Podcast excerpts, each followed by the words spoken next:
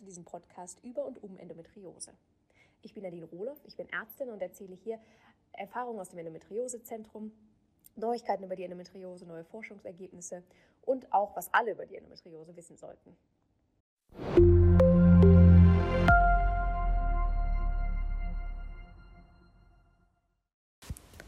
Herzlich willkommen im Endometriose-Podcast. In den nächsten Folgen werden wir Stück für Stück mal die Symptome der Endometriose auseinandernehmen. Woher kommen die Endometriose-Symptome eigentlich? Klar, Endometriose sind Zellen, die der Gebärmutterschleimhaut ähnlich sind, nicht gleich sind, sondern ähnlich sind und sich im Bauchraum oder anderswo, wo sie nicht hingehören, ausbreiten. Aber wie kommt es jetzt eigentlich von diesen Zellen zu den Beschwerden? Denn das ist ja eigentlich das, was man verstehen möchte, oder? Wir besprechen das in den nächsten Folgen mit jeweils einem Symptom.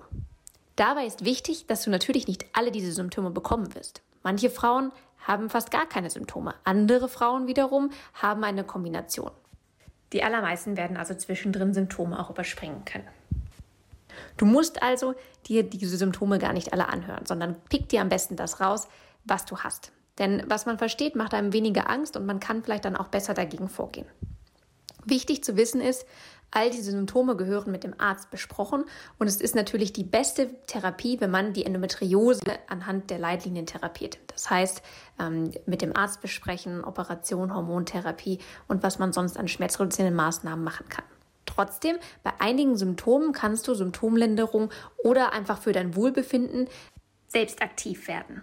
Und ähm, diese Möglichkeiten zeige ich hier auch. Trotzdem sind das immer zusätzliche Therapien, die natürlich nichts ersetzen sollen.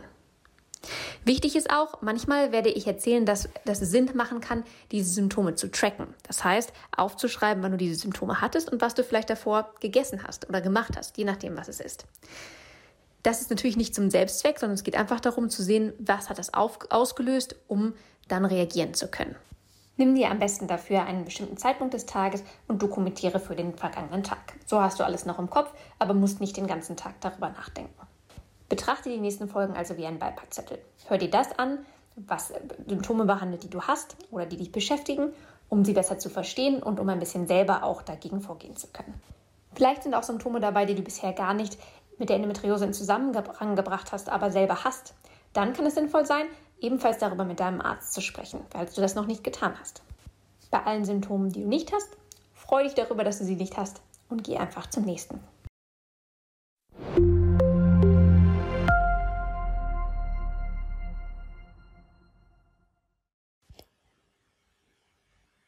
Heute geht es um ein Symptom, das sehr, sehr häufig ist. Trotzdem wird darüber nicht immer viel gesprochen.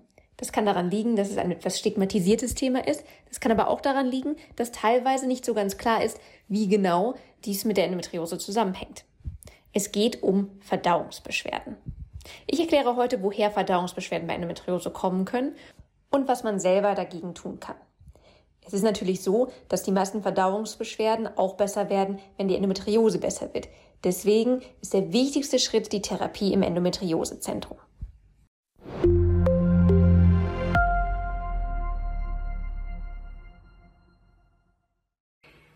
Verdauungsbeschwerden treten je nach Studie bei bis zu 90 Prozent der Frauen mit Endometriose auf und damit auch deutlich häufiger als bei Frauen, die keine Endometriose haben. Mit Verdauungsbeschwerden sind Dinge gemeint wie Schmerzen beim Stuhlgang, Blut- oder Schleimabgänge beim Stuhlgang, aber auch Dinge wie Erbrechen, Übelkeit, Blähung, ähm, Durchfall und zum Beispiel auch der Endogelli, ja, der ja auch ein, eine Art geblähter, äh, vorgewölbter Bauch ist, den viele als sehr unangenehm empfinden. Dazu aber in einem späteren Abschnitt noch mehr. Verdauungsbeschwerden generell sind häufig unspezifisch und sind auch ein häufiger Grund dafür, dass Endometriose häufig anfangs mit Verdauungskrankheiten verwechselt wird. Viele Frauen zum Beispiel haben erst eine Diagnose Reizdarm, wo sich später herausstellt, dass ähm, eine Endometriose vorliegt und für einige der Beschwerden vielleicht verantwortlich ist. Verdauungsbeschwerden heißen nicht automatisch, dass auch Endometriose am Darm vorliegt. Tatsächlich zeigen Studien, ähm, das ist natürlich immer unterschiedlich, aber dass ähm, ein neuen geringer Anteil der Patientinnen, die auch Verdauungsbeschwerden haben, wirklich Endometriose am oder im Darm hat.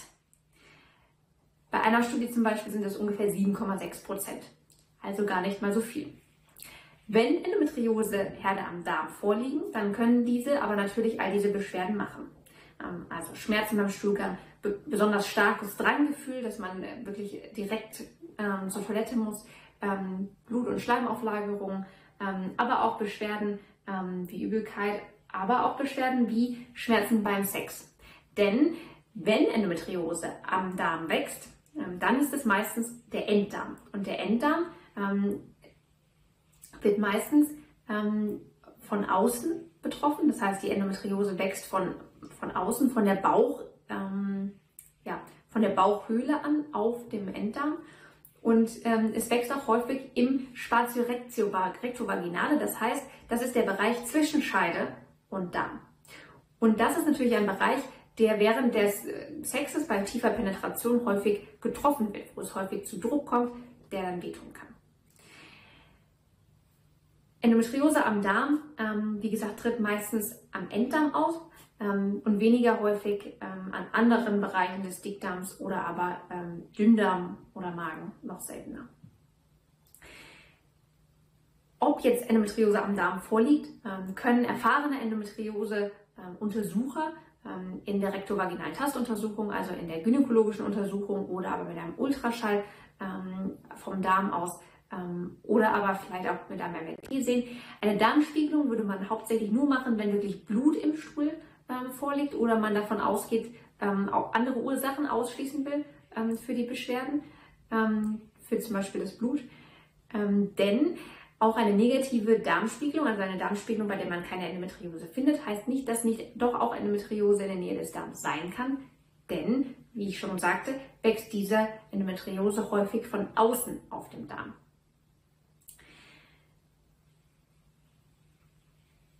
Wie dann im Falle einer Endometriose am Darm behandelt wird, das ist natürlich sehr individuell von der Situation abhängig und ähm, das ist etwas, das man am besten in einem Endometriosezentrum mit ähm, angeschlossenem Darmzentrum oder Darmchirurgen, der ähm, da mit drauf gucken kann, im, im Zweifel bei einer Operation, ähm, bespricht und plant.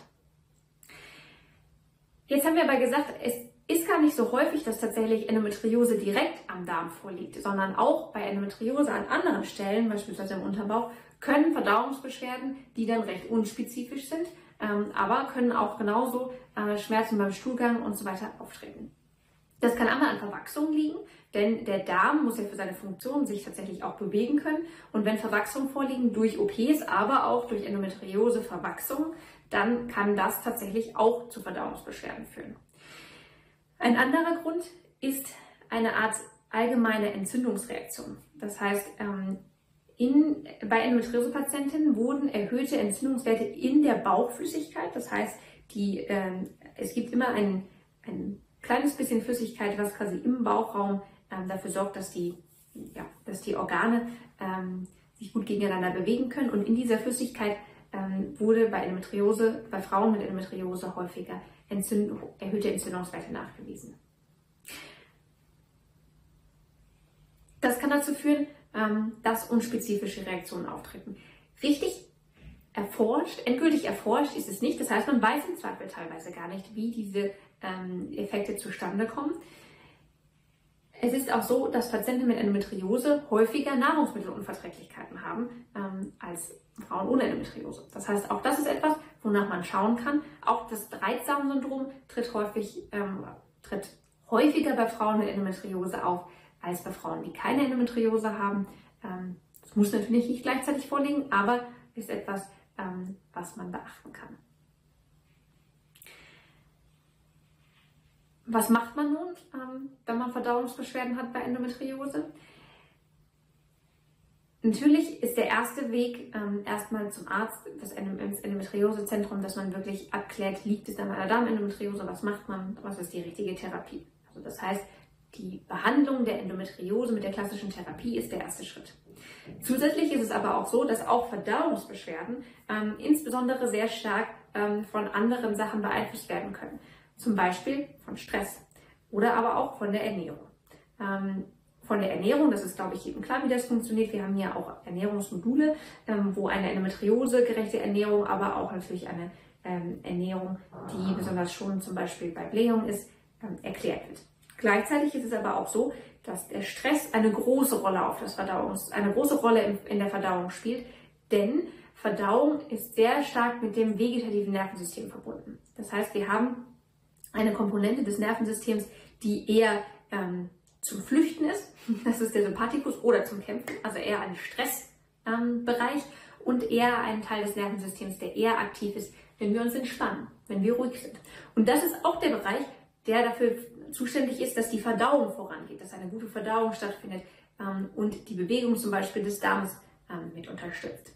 Und wenn wir uns die ganze Zeit in einer stressigen Situation beziehungsweise in einem stressigen Gefühl befinden, dann ähm, wirkt sich das auch negativ für die Verdauung auf. Heißt andersherum aber auch, dass so etwas wie Entspannungsübungen, ähm, aber auch regelmäßige Bewegung, insbesondere bei Blähung, ähm, einen richtig positiven Effekt auf die Verdauung haben können und somit Symptome lindern können. Insofern ist gerade bei, Verdau bei Verdauungsbeschwerden ein regelmäßiges Tracking, um einmal für eine Zeit lang zu gucken, welche Beschwerden ähm, treten wann auf, vielleicht in Verbindung mit welchen Lebensmitteln, aber auch ähm, welche, welche regelmäßigen Aktivitäten oder welche direkten Aktivitäten können einen guten Effekt darauf haben. Zusätzlich muss man natürlich bei Verdauungsbeschwerden immer sagen, dass auch andere ähm, Optionen, andere Gründe ausgeschlossen werden müssen. Guter Ansprechpartner dafür ist natürlich der Hausarzt, ähm, aber auch der Endometriose behandelnde Arzt.